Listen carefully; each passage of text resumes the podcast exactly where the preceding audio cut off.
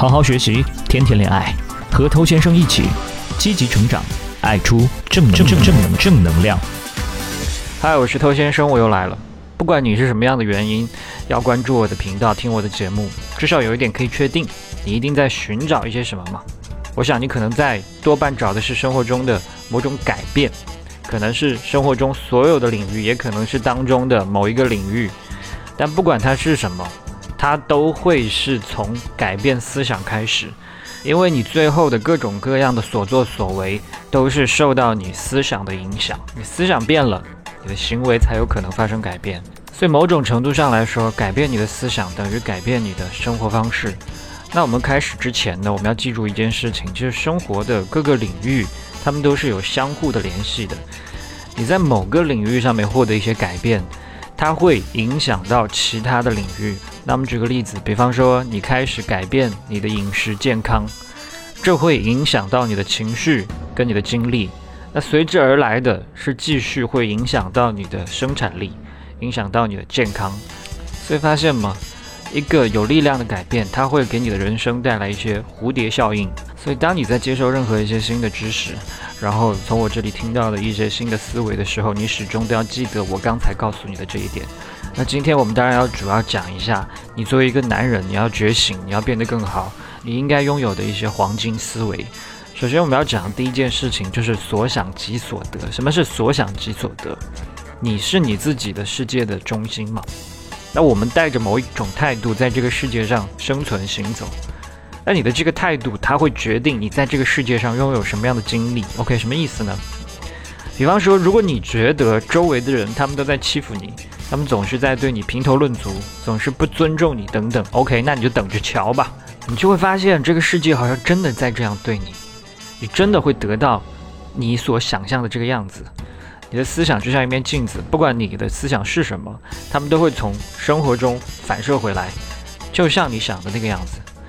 所以，如果你是想着自己是被爱的、是被尊重的、被崇敬的、被钦佩的，OK，那世界会慢慢的这个样子来看待你。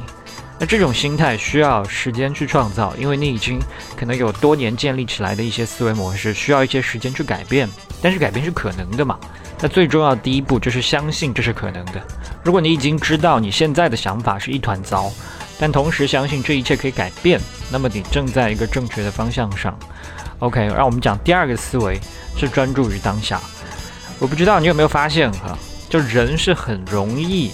倾向于去沉迷过去发生的事情，或者说将来可能发生的事情的，大部分时间可能都会在思考这两个部分。你把你的关注点放在什么上面，那什么就会主宰你的现实嘛。所以如果你专注在这些负面上面，那么你的日常体验就会以负面为主。比方说你分手了，你所想的就是哎呀，我跟我前女友过去那段关系当中所承受的一些负面经历啊，我做销售，然后被人很不礼貌的去拒绝，所以我放弃。因为我没有办法放下这种被拒绝的痛苦，所以回顾过去，展望未来，从过去的错误中吸取教训。OK，这个是很有帮助的，但是并不是沉醉其中。那作为一个成年人，我们拥有一个很棒的力量，就是拥抱当下。那比方说，当你现在在听到我讲话的时候，你的能量感、你的动态就在当下。你可以选择说现在我要去改变，也可以选择沉迷于过去或者沉迷于未来，不可自拔。那沉醉其中呢，只会让人的情绪进入一个漩涡。你要走出这个状态，你拥抱现在，才可以让好事发生。当我们停止去沉醉于其中，去想这些不符合当下的状况的时候啊，当我们开始不想这一些，开始行动的时候，那就是把恐惧抛到脑后，做你想做的事情的时候。所以，站起来。我们继续来说另外的黄金思维。这个黄金思维呢，你可以把它理解成，其实你自己就可以做到。这什么意思呢？就这个世界上有很多人，他们都习惯于等待别人来为他负责，等待别人来帮助他、救他。他们会觉得，我之所以啊生活过得不够好，我没有得到相应的待遇，都是因为外在的原因、外界的原因。所以他们看外面的世界，然后把一些苦难。归咎于某些人，责怪一些外部环境、一些外部的事件，或者某些人认为是这些东西让我自己过得不好。可是他没有意识到，他自己就有能力去改变这一切。他想要的那些改变的力量，他自己心里面就有。他要做的，只不过是对自己的生活采取更加极端的一种负责，更加极端的一种主导态度，然后开始使用他自己拥有的这个力量。我们有很多工具可以帮助我们实现这个目标的，你的书籍、播客、你的导师，以及各种各样其他的资源，你都可以得到，都可以为你所用啊。但是这个就需要你承担起责任，你需要一步步来正确的用信息去喂养自己的大脑，然后创造出你想要的一种生活形态。好，今天讲最后一个思维，就是判断它的有效性。如果你已经开始把个人提升建设作为你自己的一个很重要的任务，那么你已经迈出非常积极的一步。可是，在这个过程中呢，你会发现可能信息太多了，有些东西对你有用，有些东西对别人有用，可能对你却没有用。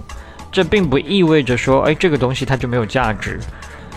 所以你要做的是去筛选出适合你的方法，其他的不用太在意。但要注意，不要因为某些方法对你来说很难，你就觉得这个东西不管用。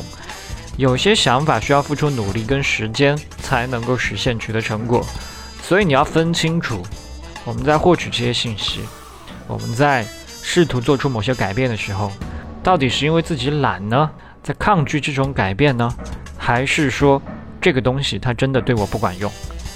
你保持一个开放的心态。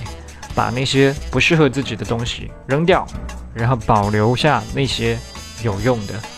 好，那我们这个频道呢，其实一直都会讲很多关于改变的事情。